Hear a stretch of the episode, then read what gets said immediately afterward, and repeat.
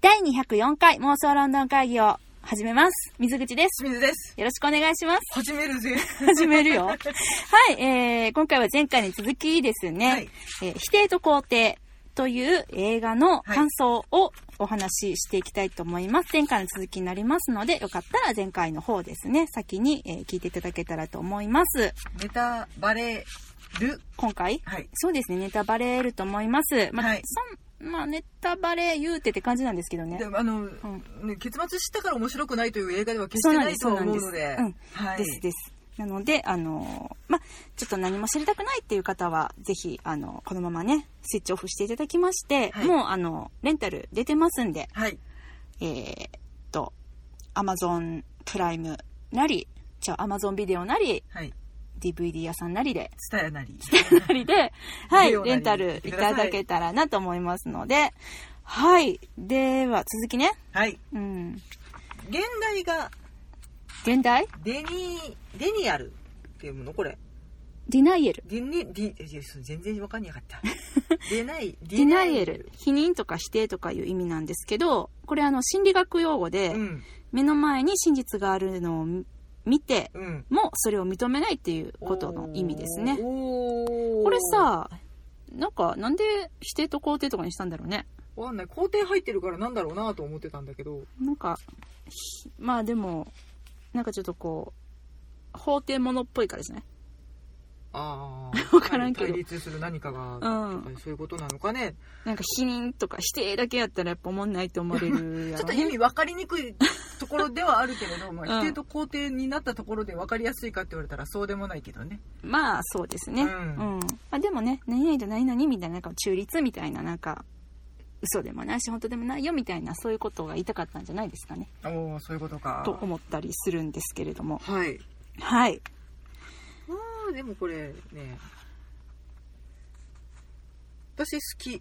もうびっくりした何？私も好きやって。うん。うん。いいですね。役者さんがね、渋すぎて。はい。はい。じゃあ、しんちゃんに役者の紹介してもらおうかな。えっ、と、主演はレイチェル・ワイズさんになるのかしらね。レイチェル・ワイズさんでしょやっぱそうですかう。ね。何？ボーン・レガシーとか出てらっしゃったけど。そういう、そういう紹介ね。うん、そういう紹介になるよね。うん。なんかちょっと髪型可愛かったけどね。ああ、ちょっと昔、昔って言ってもそんな昔じゃないんだよね。2000, えうん2000年これ？うん。?2000 年です。2000年のうん。女性弁護士。うんアメリカ人、アメリカです。アメリカ人クイーンズ出身。身だそうです。あ、クイーンズよって最後言にってた言ってた。言ってた。うん。いや、なんか、それがさ、そのアメリカ人の考え方がさ、うんそのイギリス法廷の中でこう見えるんだっていう、なんかその対比とかすごい面白かったなと思って。面白かったね。あの、彼女の気の強さをすごく表してるなと思ったけど、うん。アンドルー・スコットさん演じる弁護士さんにね、うん。えーさあ、改定っていう時に、はい、お辞儀してって言われるんだけど、うん私はアメリカ人よ、お辞儀しないみたいな。ちょっとちょっと、あの、アメリカ人を代表して言ったねって思ったけど。そう、でもそっかと思って、イギリはお辞儀するなって思ったの。うん、やっぱなんかそこは礼儀から入るみたいなところはうんうんうんあるやろし、そこにはもう無条件の話。まあちょっと日本人と似てるんかもしれないけれど。ねえ、とかアメリカ人は本当に全くお辞儀しないのいや、結局してはったけどね、ちょこっと。ぴょって。まあね、うんそこはね。うん。でもなうん。うん。なんだろうね、人に頭を下げないとか、うん。何あの、なん、人の目を見て、正々堂々の議論を好む感じ。あー、それはある。あのー、そのさ、裁判のエピソードの中でね、あのー、トムさん演じる、うん。うん。トム・ウィルキンソンさん演じるリチャード弁護士うん。が、えっと、作戦として、うん。えーあえてこの敵側であるデビッド・アービングさんうん。を、えーなあれ何？尋問じゃないや尋問か。尋問するときに、あえて一切彼の目を見ずにうん。尋問するっていう作戦を取ってたところがあって、うん。それについてあのリップシュタットさんがさ、うん。あの作戦すごかったわねみたいな、うん。お気づいたか？みたいな。見てたのか？って言って。ね、目線を合わせずに、うん。こう否定されると人はいイラついてくるみたいなことをわざとやってるけれど、うんそれに気づいた瞬間に、うん。まあ、あのアメリカ人らしくうん。負けを認めて、うん。あなたはすごかったわってみ言うんだけれどそ,、う。ん。れに気づくまでは、うん。もう本当になんで正面から正々堂々戦わないの？そうそうそうそう私に喋らせなさいようん。うん。ちゃんと承認呼びなさい、あの人たちの声を聞きなさいみたいなそうそうそう。ずっとまくし立ててて、うん。まあ喋られへんっていうフラストレーションもすごかったんやろうけど。そうやね。うん。私も途中でやっぱり気持ち的にはさ、うんその、まあ、弁護士チームの私は気持ちになって見てて、うん。ねまあ、主役は中心となってるのは、うん。リップシタトさんなんだけれども、うん。リチャードさんとか、うん。ジュジュリアンさん誰？とちゃうな。えっとアンドリュー・スコットさん？そうそうそう。のジュリアスさんや、ジュリアスさんのね、うん。ちょっと名前がちゃうなと思った、うん、ジュリアスさんのうん。なんかこう気持ちになって、うん。あっち側の人たちの気持ちになって見ちゃっててさ、うん。そのまあ喋んなって言ってんのに喋、ろうとしたりとか、うん。証言者は呼ばへん証人は呼ばへんって言ってんのに、うん。勝手になんか証人の人に「あなた証言台に立ってもらうわ」とか勝手に約束したりとか、何したんねんこの人もう計画があんねんからって、なんとなくねなんかその,、うん。その弁護士さんたちがちゃんと話し合ってるところでも、うん。もうキャンキャンキャンキャンそうそうそうそうそう。でもその論調一つ一つが、うん。だから正々堂々とみたいな。そうそうそうそう。真正面から。ちょっと感情論じゃないけど、うん。だからほんまにそのうん。目を合わせて攻撃をするっていうことを好むアメリカ人が、うん。なんていうかねあの、うん。言い方悪いけどちょっとジメッとした感じのねそうだね。ジメッとしてるしもうなんよかく言えば冷静だし。冷静やし陰湿かっていうぐらいのね。だって作戦のさ一つがさ、まあそのまあ喋んなっていう話をしてたけれどね、であの主張はあんたの主張は全部本に書いてあるから。うん。うんでえっともう出典もさせへん証人の、じゃあどうやってあのまあ、これは彼に質問をさせないためなんだけど、うん。じゃあどうやって彼の嘘を暴くのかって言ったら、もう彼の膨大な20年間書き溜めたっていう日記、うん。うんあの中からあの実際のうん。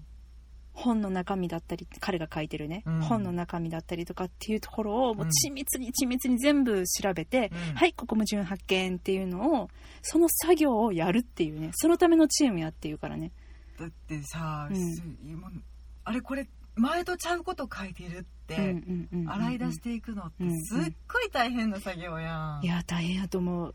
大変やと思うしでもこれ言い出した時は、ん。来た来たって思った。うん、うん。こういうの求めてたってね、こういうことやんねって思って、うん。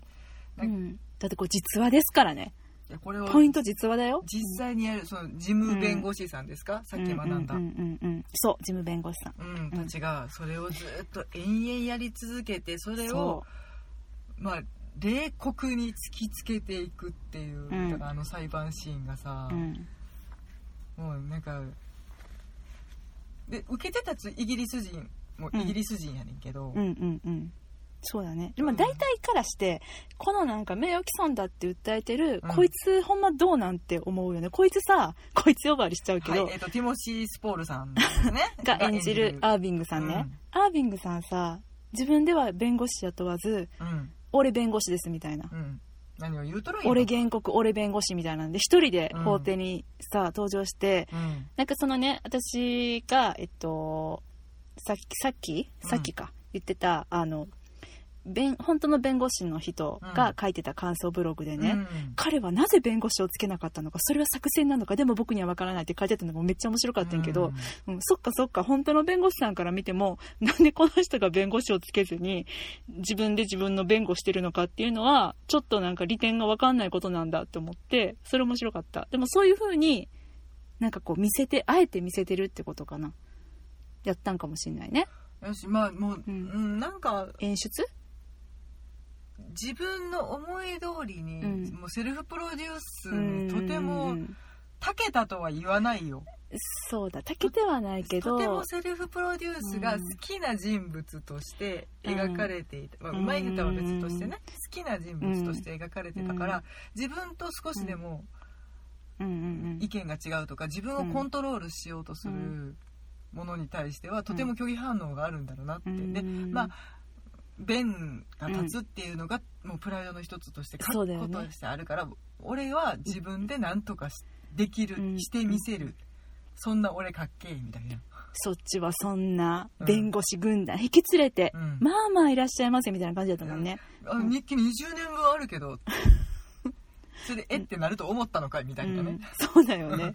そうだよねう。ん。うんその瞬間まあちょっとげっそりはしてたけど、うん。やってやろうやないかこれかみたいな感じだもんね。読めるかな、これこの人。の私はもうどうやっても持って帰ったんかなっていうのが、まず、あの、すごく、あの、物理的に心配になりました。あ、ほんまですか？ううん。まあ、映画としてはね、うん。あの、バッと見て、それでも、あの、頑張るぞみたいな感じで帰っていってたけど、うんいや、これどうやって持って帰った？ととりあえずあ2年分ぐらい持って帰るわ。そう、ちょっとずつかな。うん。あ、今日何年までもらいに来ました、とかもうちょってと下っ端の人たちに、うん。ちょっとあのあと18年分取ってきてって言ったんじゃん。そうなんかな。でもだってさ、書き換えられちゃったりしたらあかんからさ、すぐ持って帰りたい。ん。であるんやろうけど、うん。でもそれもいいだからうん。やらなさそうな人やん、まあそれなんだって絶対的な自信がねあるもんね。やうん、やるんじゃなくて、うん。それはあそれはその時にって全部言いくるめようとする人やからさ、うんそうだね。うん。うん。でもテ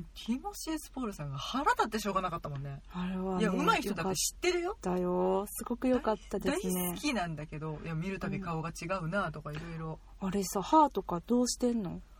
あの人なんかねうん。歯あるんかな、あえ？そういうあれ？なんかさ歯ガッチャガチャやったやんなんかああいうのイギリスの芝居よく見るよね。見る見る。あえてガチャガチャみたいな。敵はガチャガチャみたいな。まあその歯がうん。を美しく整えるのが、うん。まあ上流階級の証みたいなのがさ日本よりも多分もっと徹底してるよね、うん。まあアメリカほどではないんかもしれんけど。アメリカほどじゃないと思うんけどなんかそういうのでなんか役作りしはるんやろなと思うけどなんかえっ、とうあえてなんかなこの人がこういう歯やったんかな？なんかなうん。どうしてもあの「ハリー・ポッター」のねあーはい。リグリューさんの印象が強いから、うん。もうちょっとネズミっぽいキュッてなうんうんって前は、うん。それはまた違うもんね。あるけどその乱れ方でもない派なんだよね、いや楽し面白いです。歯でちょっとこうねキャラを。役作り、役作りね。うん。すごいなと思います。別に気もしえあー。あれでもちょっとガチャっとしてんな、ちょっとガチャっと。刃があるから、うん、下の歯がガチャガチャやった。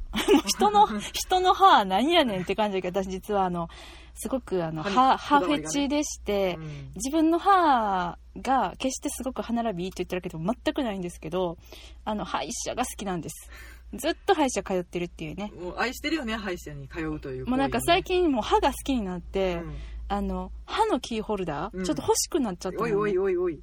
可愛いなとか思って、ああ、うん、何？そういう。歯ラバーになってしまったのね。歯ラバーです。歯好きなんですけいつのにそんな進化を遂げてたんだ。い いいよ歯は。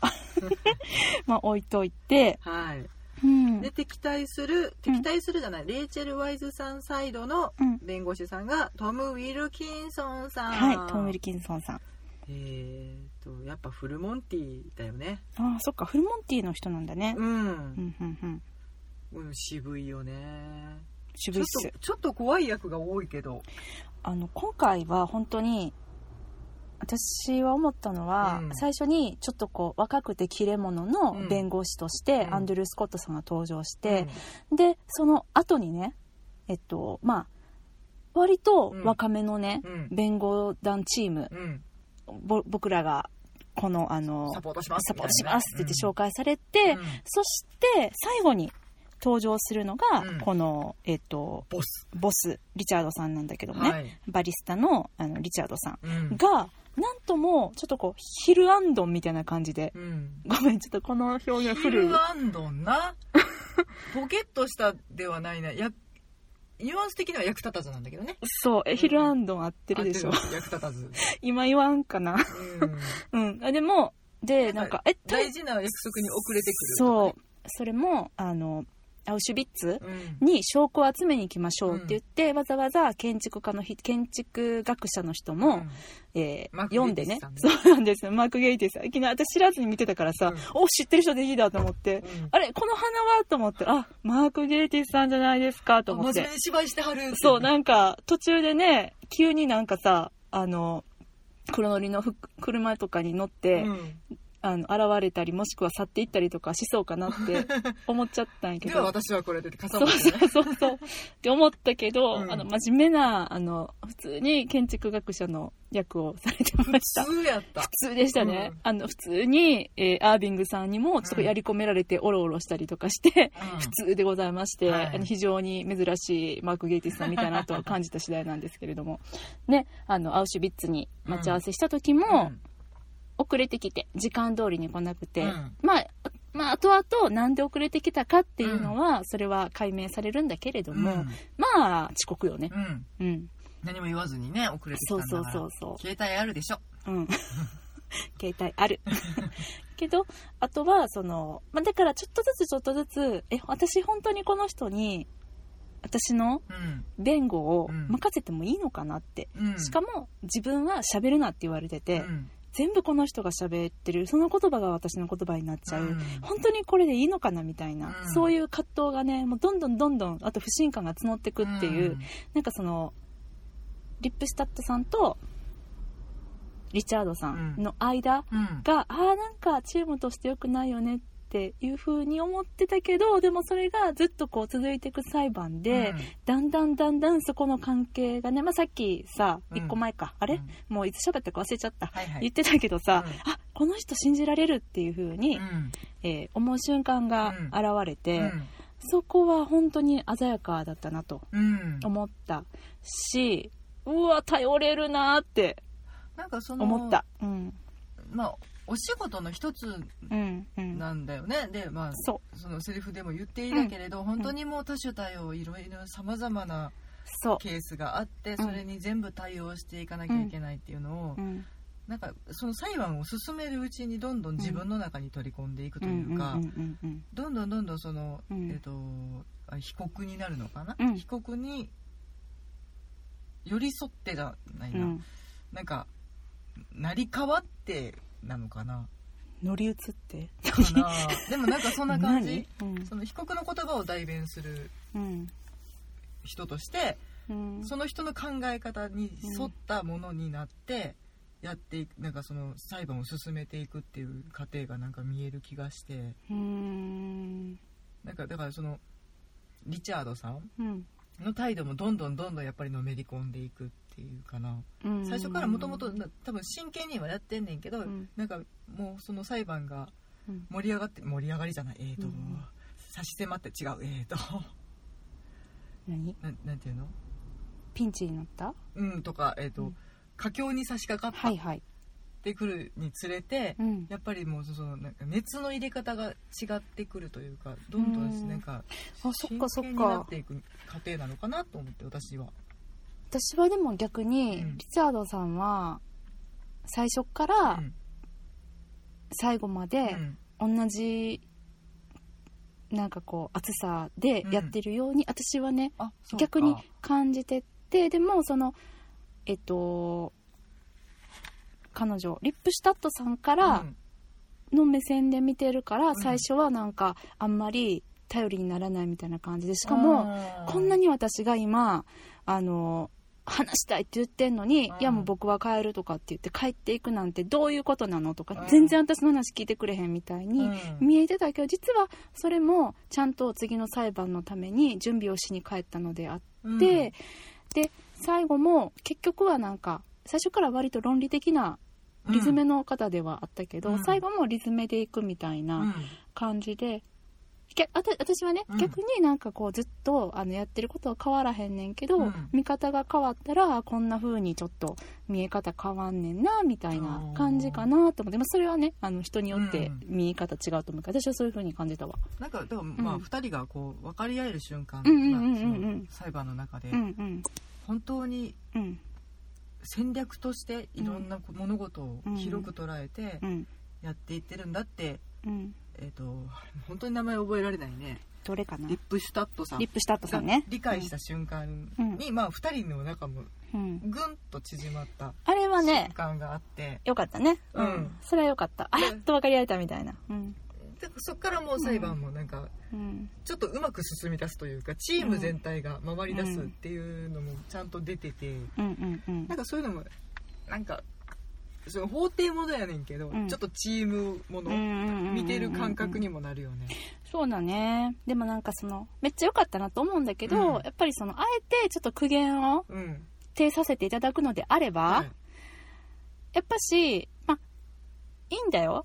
いいんだけどどうしてもリチャードさんがさ、うん。こう、まあ、最後はグイッと来るから、うんまあ、それはそうだよね、うん。そういう風にできてるし、うん。あの役者さんもトム・ウィルキンソンさんも素晴らしいので、そうなるんだけど、なんかもうちょっとその過程でねあの、まあ、ジムやからしゃあないよ、うん。しゃあないけど、うん。アンドリュー・スコットさんとか、もうちょっとね。あと、まあ、その女子のまあ女子やからまあいっか。ジャック・ローデン君横座ってただけやったから最初の方は良かったんだけどその見せ見せ場というか、まあ、うん。事務的なものをね、まだちょっとね証拠を集めに行ったりとか、ね。そうそうそう、あったんだけど、なんか、その、特にアンドリュー・スコットさんに関しては、もう一声、もう一声彼に何かあって、ちょっと、あの、思ったりはしましたね。これ別に私がアンドリュー推しとかいうことでは決してなくてやねんけど。なん。かもう一個役割欲しかったなっていう。そうそうそう、だから、途中から見守る人になってた。からねそう。まあの抑えて抑えてっていうだけの人ね。そうそうそうそう、もうなんなら、ちょっとこう、後ろに座ってたからね、リップスタッドさんの。文句をこう、付箋に書かれてボンってあの渡されるっていうぐらいのね、感じの。うん、まあまあまあみたいな。そうそうそうそう。っていう感じになってましたけど。まあ言うならばそこかな、みたいな。うん、うんまあでももうね裁判にあんなに時間費やしてるからそこ描いてる暇もないわな、映画としてはな、うーん、うん、うん、うん。まあね。でも、あのーこういう裁判ものとか実話のやつってさ、うんその作るときに、うんやっぱり、えっと、多少のフィクションっていうのを織り交ぜるじゃない。うんで、例えば私たちが今年見た、えっと、チャールズ。チャールズ。なウィンストンですか？ウィストン・チャーチル。はいチャーしか合ってなかったな。おか何しいなウィストン・チャーチルはいさんの映画では、うんと、ヒトラーから世界を救った男そうそうそうそう、はい Darkest Hour ね。はいうん。ヒトラーから、あ、そうそうそう、ヒトラー、それや。はいそれや、それや。い何だっけそれ忘れないで忘れてた。うん。それでは、まあ、あの、まあもちろん、史実ではあるけれども、うん史実を元にしたフィクション、フィクション的な部分もたくさん織り交ぜて、うんしかもそれが映画自体にうまく作用をしていて、うんうんいいおいいお話だったね、楽しかったねって終われたいい映画の、うんあの、例だと思うんですけど、うんまあ、今回は、まあ、デビッド・ヘアさん書かれている通り、まあ、法廷での,、あの言葉っていうのは、うん。もう記録に書かれてある通り一言に書かれてませんっていう、それがね私見ながらこれどこを付け足してってうん。付け足してんのかなっていうのは見ながら思っててね、うん。例えばその建築学者さんのね、うん。マーク・ゲイティスさん演じるえーっとねファンペルト教授。うんっていう名前やってん、ファンペルト教授。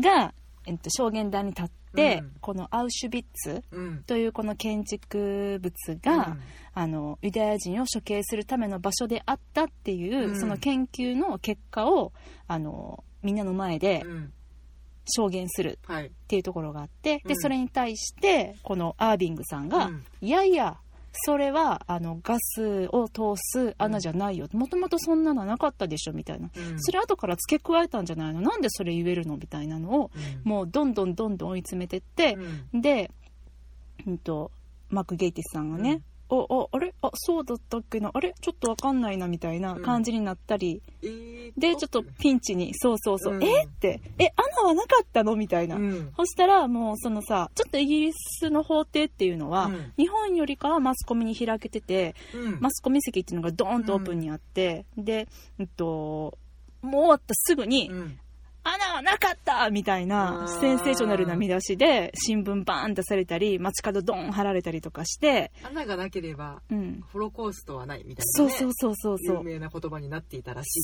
そうみたいだよね、うん。なんかそういう風になったりっていうのが、うん。もう決してそのフィクションではなくて、ん。実際にそういう流れになってたっていうことだったりとか、うん。であのどんどんね最後に佳境に入っていくにつれて、うんその日記の言葉と、うん。そして著書とのあの矛盾点っていうのをうん。事細かくねう、ん。9ヶ月の娘さんの話とかが書かれているうん。日記の文章からそこを指摘していったりとか、そこから崩していくみたいな。で結局そのその、ううんん、落としたうん。決定的なところがもうホロコーストがあったかなかったかではうんなく、うんうん。もうなんか差別主義者かどうかみたいなうんうんうんところになってったんかな、そう、だから、あのーホロコーストがなかったから、あのーないと信じているから、うん。ないんだって書いてるのではなくて、うん。ユダヤ人差別だったりとか、うん。そうの、えっと、レイシストうん。であるからホロコーストがなかったんだと嘘をついているっていう、うん差別主義者としての主張なのかそれとも本当にホロコーストがなかったと信じるもののうん。主張なのかっていうのの二択になって、っうん。ていうことだよね。うん。うん、そうですね。だからちょっとだからちょっと目先を変えたところからついてきた感じなんかなと思ったけど、目先を変えた？うん、だからそのホロ,、うん。ホロコーストがあったなかったで、うん。もうずーっと引っ張ってきて最後にうん。差別主義者だから、うんうんそういう目線でなかったって言ってるんでしょ、うん。っていう切り口にピッて変えたんかなと思って、うん。あそうかでもここまで戦略的に持っていくってすごいなと思うし、うん。うんまあなんかねそのなんだっけ？えっ、とえっ、とアービングさん。アービングさん？がもうどんどん嫌なやつに見えてくるやん、うん、クズだったね。最後の方とかも。でなんか、多分始末に終えないのは、うん。彼がうん。悪いことしてる認識がないんだよね。うーん。嘘つくのも当たり前やしう、ん。な自己弁護じゃないけど、じゃあだから自分で嘘ついてるっていうのも分かってて、うん。でも自分がここであの訴えて、うん。そして勝ったらうん。有名になれるし、もっと自分が美味しい立場になれるしっていう理由でこの裁判を起こしてるし、うんまあ、そこに滑稽さもあるし恐ろしさも感じるよねっていうね。なんかうんその差別してることに対しても、うんうん。もう何らうん。疑問を抱いていないとうんいうか、うんうんうんうんそうだね。もうなんか数々のねあの差別主義者発言がうん。最後はもう暴かれていたからね。うん、でもえなんで、って。うん。みんなそうでしょ？っう。ん、ていう、でこれは周りのみんなを和ませるためのジョークだよみたいな、うん、言うよねみんなみたいな。だってみんな思ってんじゃん、うん。みたいな。うん。あれでもうあ 頼むから死んでくれって思うね。うーんなんかまあそこまで悪い人だってくれたおかげで、うん。まあ、むしろなんかその、えー映画的にもうん。面白くなったし、うん。ありがとうって思ったし あとはやっぱりまああのちゃんと正しい主張の人が勝ててよかったなっていうふうにも思ったんだけどね、うん。思ったんだけどやっぱりこの映画で私が一番感じたことは、うん。まあ、これは今回こういうホロコーストの話ではあったけど、うん。実際今さ別に裁判じゃなかったとしても、ネット上とかでね普通にいやこれはあのこうやろみたいな。なんかその、えっとなあったことの証明なかったことの証明みたいな話ってもううん。なんぼでも言われてて、うん。ほんまになんかまあ、なかったことは証明できないとかねなんかいろいろあるけどね。そうそうそうそう。でなんかそれがさどっちにも取れるしどっちにも思えるからなんかそのちょっと見方を変えたら私はそのホロコーストなかったんだよみたいなことにね、うんなりかねない恐ろしさっていうのはもうほんと世界にもうなんぼでも潜んでるなっていうのを、うん。あ怖っていうふうにはちょっと思います。教訓としてね、うん。この映画を見ていての受け取りましたね、うん。うっんていう感じです。結局このアービングさんもさ、うん。まあヒトラー大好きなわけじゃない。うん。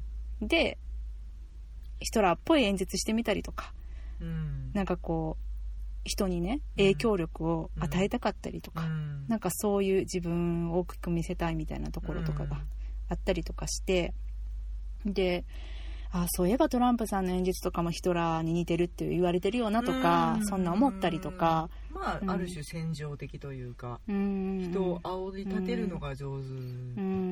面とかはね、うん。似てるのかもしれないけれど。うん、そうそうそう。だからなかったものに対していやそれはなかったことだよって言ったことで名誉毀損だっていう風にうん。言われてしまって、あったことの証明をするっていううん。なんか、え魔女裁判みたいな。うん。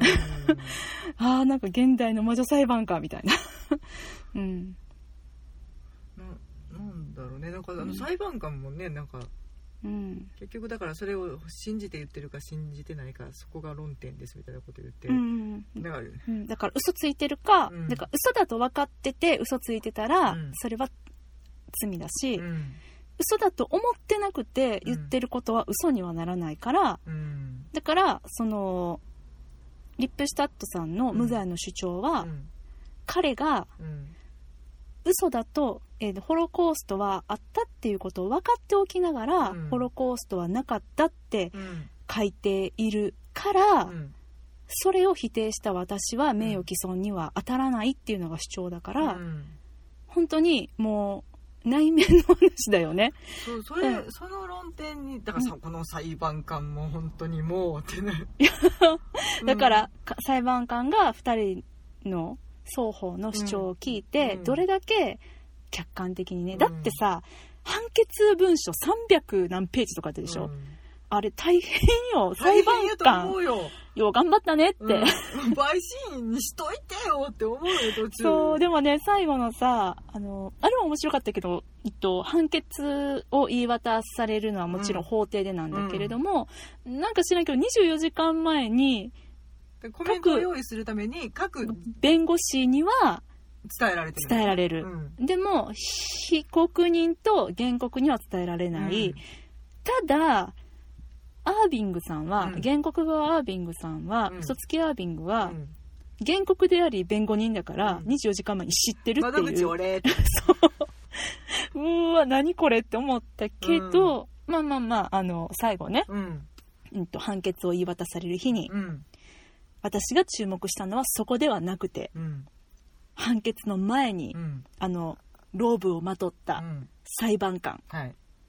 お茶とビスケットでうん。準備してました、はい。あそこもやっぱりミルクティーとビスケットなんだねって思って。英国紳士ですから。私すごくお腹が空いてたので、うん。まあ、めっちゃ食べたくなって。なんか食べ物的な今後の映画何が素晴らしいって、ロンドン的なものも楽しめるっていうねもうそうそうそれはもちろんあるそれはもちろんある、うん。ロンドンの街並みから何から、あとえっ、と伝統的な English breakfast をしてるところもね。はい見れますし、はい。ですしあとあのもう今や観光名所としてもおなじみのうん。王立裁判所、はい。 Royalロイヤルコート。うんオブジャスティスはいこちらもあ、まあ、ことなく堪能できます。ね。うん。もうロンドン的にもやっぱすげえ楽しい、ね。あとだからそのうん。ちょっとフリート街の喫茶店でみたいなね、だから本当に裁判所が近くにあって、新聞社がいっぱいあって、みたいな、あの辺の街並みとかも楽しめたりとか。うん。とてもねそうなんです。イギリス魂がうん。ワクワクする、ワクワクする。あとこの時代の映画見てて本当毎回思うねんけど、うんちょっと前のバスうん。用意しててすごいなって思うね、ん、本当にそのイギリスのあの車保有率すげえよな、すごい。ちょっと前のバスちょっと前の車ビがュンビュン走ってんの。2000年代とか、うん。で1900年代1800年代って全部違うのよね。違うの。あバスみたいな。うん。思ったよね。今割と近未来的なバスがかシュッとしたやつね。シュッとしてんね。ん、ううんん。それはそれでかっこいいんだけど、うんちょっと前のバスね。そうだうちらが最初に行った頃にまだまだ走ってたぐらい、の、えっとピョンって飛び乗れちゃうバス。ステップがなんかオープンになってるやつね、うん。後ろが、うん。今言われてみればもう見ないよね。ないないないない。あれ多分だからあの交通博物館に所蔵されてるわ。あの,、うん。あの英国人の車のこだわりすごい、うん。まあ、日本もそうなのかもしれないんだけどそこまでまだ注目できてないんやけど、うんうんうん。英国に関してはなんかね、うん。それが一発で目につくよね。うん。うん。いやほんまそうですね。ああこういう時代かっていう分かるのがすごい楽しい。日本はねどうだろうね。いや見る人が見たらねああスバルのなんとかだとかうん、だけど、あんなになんかビュンビュン走らせる。だから、例えば、あの、ちょっと前のやつ、あんまりないな。あの、三丁目の夕日とかはね、うん、まあメインで出てきてたからね。なんか三輪車みたいなやつが。おオート三輪じゃないわ。えっと、ね、ミゼットじゃないわ。ミゼットか。ミゼット、うん、ちょっと忘れたけど。うん。とかはだけあとは CG だったりとかしたんで。主人公が乗る車はとかっていうところはね目につくけれどああの背景一個一個までっていうのはやっぱ、あれ国力だなというふうに思ってしまう。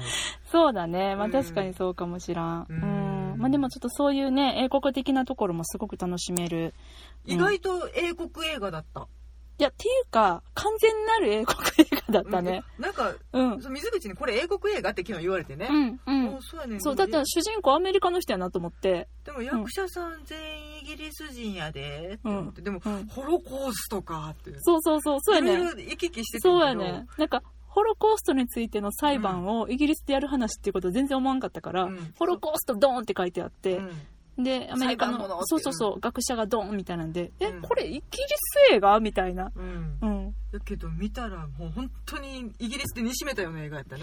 それをまあだから主人公がアメリカ人女性だから、特にその対比で見せてきたっていうところももちろんあって、その人の視点から、イギリスの人たちの、まあ、特にねしかもまあ弁護士たちっていう、ちょっと癖の強い人たちっていうのがあるので、なんかより何考えてるかわからんみたいなところが。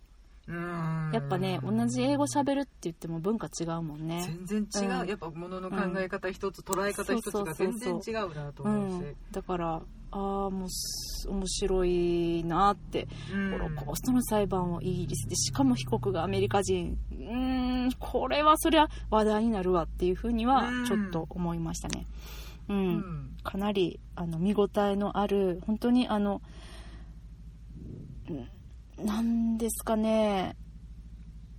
ちょうどいい映画やったな。ああ、そうね。うん。そうね。うん。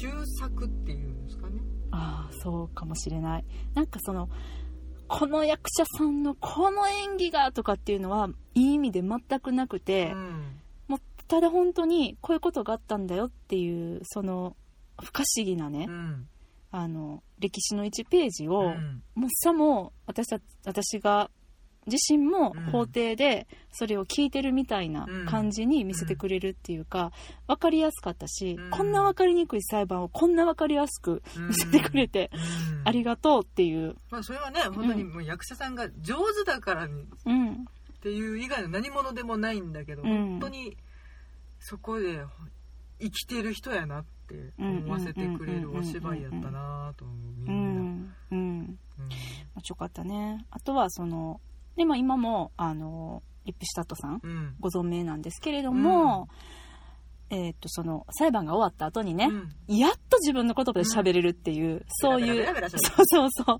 シーンがあって私自身がその裁判が終わった時にちょっとあれって思ったことについて、彼女が喋ってくれてて、あそっかそっかそうだよねって思えたのは、うん、まあ、今回その、えっと、アービングさんが、の名誉毀損は、あの、まあ、彼が嘘つきだっていう証明になってね、で、えっと、名誉毀損はしてなかったっていうことになって逆に私は真実を書いたんだっていう証明になったんだよね。そうそうそうそう、うん、うん、なってその表現の自由っていうところに関して言及してたんだけども、うん、まあ、この裁判を経たことで、うん、このアービングさんはもうこれからもう何も書けなくなってしまった、うん、まあ、それはそうだよね、なんか嘘つきだったっていうことも認められたし、差別主義者だっていうことも認められちゃったし、これから彼が何を書いても、てかもう書けないだろうみたいな。であの表現の自由についてどう思うみたいなことを言われた時に、そのリップシュタットさんが今回は表現の自由を妨げるっていう判決ではなくって、うん、自由に書いたらあかんっていうのではなくて、うん、書いたものに対してあの今回判決でそれは非だっていうふうに言われてるわけだからね、うん、でも表現の自由を妨げる判決ではなくって、表現を悪用するものからその自由を守るために戦ったっていう、何でも誰にでも述べる自由はあってでもそれは嘘のね、うんことを書いてあかんし、うん。自分の書いたものに対してうん。責任を放棄するのはいけないっていう、うん。それが表現の自由だよっていうのをね、うん。言ってたのがすごく私は腑に落ちたっていうか、うんああそうだよねって、うん。なんか本当に今誰でも何でもうん。全員がさ発信できちゃう世の中になってるから、もう誰が本当のこと言ってて嘘のこと言ってるか分からへんっていうか、自分もあこれ書いていいのかな何書いたらいいのかなってうん。迷ったりすることもあるから、うん。ちゃんと事実に基づいて、うん。信念のもとに書いたものに関してはがそう思っていることそうそうそうそうそう。それは表現の表現でありうん。表現の自由で守られてるっていうのを言ってくれて、ちょっとね私はだからアービングさんの気持ちにもちょっとなりながら見てたので、うん。ホッとしましたっていう、ううんん。だからね嘘はいけないっていうことだからね、うん。た私はよくあるけど、うん。こうやってなんか書いて、うん。うん。ごめんなさい間違えてまあしたそうそうそうそうあるあるあでも謝るるのも勇気って、うん。それは恥ずかしくないって思うって思った、ないし、まあ、間違ってたとして、うん。知らない人間だものっていう、うんうん。それは罪ではなくて知らなかったらそうねって知らなかったら罪じゃないっていう、でも重ねたらあかんっていうね。うん、うんそれは、まあ未当たり然に前のことをね。防ぐのもうん。もちろん大事だし、ん。ちゃんと間違いって分かったら謝ろうね。そうなんです。だから何が言いたいかというと、うん。この妄想ロンドン会議でもはい。私たちは間違えたことをいっぱい言ってると思うんです。言ってます。もうあのめっちゃ言ってると思うんです。赤面とかよくしてます。あるんですけどその当時の私たちは信じてます。あの本気にそう思って喋ったりとかしてて、はい。ちょっとねあの声のあの表現というそういうプラットフォーム上後からの訂正とかがなかなかしにくいものがあるんですけれども、消せると消したいん。ですけどねそこだけピーってねあるんですけれども、まあそういうことでですね、私たちはこれからもはい。信念を持っはてい、このポッドキャストを続けていきたいと思いますので、気がついた、うん。あの後で聞き返してそうですね。間違ってたっていうのはもう謝ろう、うん。謝るし、なんか気づいたら皆さん教えてくださいね。あのはい。こっそりね、こっそり、別に、まあ、こっそり言うても、ツイッターで大っぴらに言ってもらっても大丈夫なんで、はいどうぞよろしくお願いします。そんなとこかな。いや、本当にね、あのー否定と肯定うん。で合ってた？合ってる。もうなんかわかんなくなるねタイトルね。なんかうん。見てないけど聞いちゃったよっていう人うんいてはったら、ぜひ見ていただきたい。本当、に。これ、私ねあの、難しくないです、ネタバレって言ったけど、うん。そんなね、もうネタバレしたところで、今まで喋ったものに関して、うん全然これ聞いてから見ても絶対楽しめると思うんで、ぜひ見ていただきたいなと思います。はい、ね、法廷のドキドキ感を味わっていただけたらなと。意外と英国ですだいぶ英国です。はいはい結構うん。私が気まぐれで選んだ割には良かったねうん えー仕事したね。感謝なさいちなみに BBC 制作でしたね。でしたねうん。はい。ぽい BBC いいの作るわ。うんはい。というわけで、はい妄想ロンドン会議ではお便り募集しております。はいハッシュタグ妄想ロンドン会議をつけて、ツイッターでつぶやいていただくか、直接私たちにリプライください。はいインスタグラムでのメッセージも、えー大歓迎です。はいあと、えーメールでのお便り、こちらもですね、お待ちしております。妄想ロンドンアットマーク Gmail.com、mosolondon アットマーク Gmail.com までお便りください。私はこう見たなんていうご意見もねお待ちしておりますはい。ジャック・ローデン君ファンもぜひ見てください。あアレックス・ジェニングスさん絶対見てください全然違いましたよ。はい。よかった というわけで、えーまた次回お,、えーお会いしましょう。さようならあり。がとうございました